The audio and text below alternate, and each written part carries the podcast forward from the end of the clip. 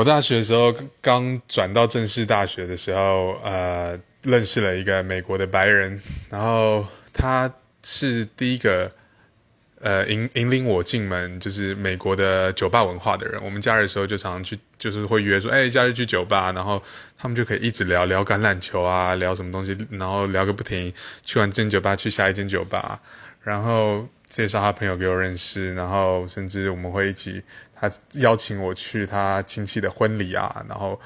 呃，有很多一些对我来说当初很